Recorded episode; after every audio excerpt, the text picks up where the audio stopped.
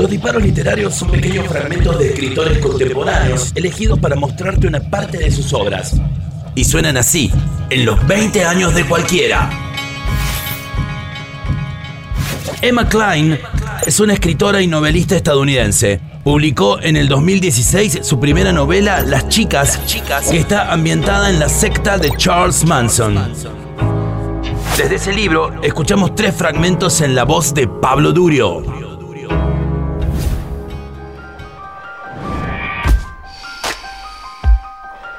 Estábamos arriba, más tarde, fumando algo de hierba que Connie le había robado a Peter. Habíamos tapado la rendija de la puerta con una toalla enrollada. Connie tenía que estar todo el rato pegando el papel del porro con los dedos y las dos fumábamos en un silencio solemne y caldeado. Veía el coche de Peter por la ventana, mal aparcado, como si hubiese tenido que abandonarlo ahí bajo una extrema presión.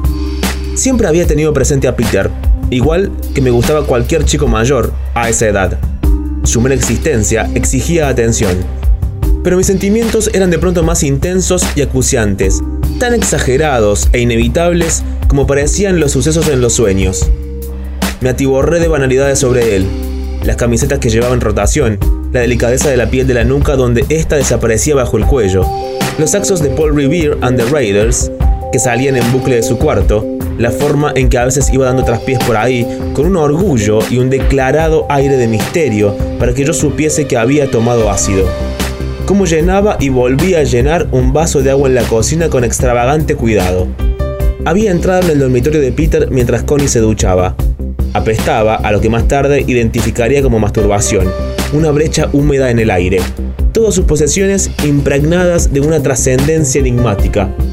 El futón, una bolsa de plástico llena de cogollos cenicientos junto a la almohada, manuales para sacarse el título de mecánico, un vaso en el suelo, pringado de manchas de dedos, medio lleno de agua viciada.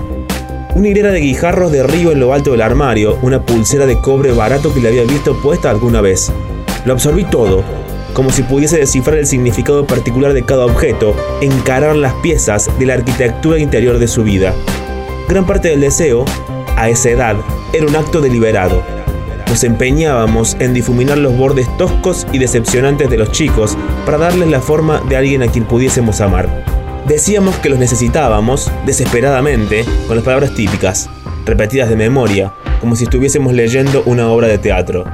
Más tarde lo vería, lo impersonal y rapaz que era nuestro amor, enviando su señal por todo el universo con la esperanza de encontrar un depositario que diera forma a nuestros deseos.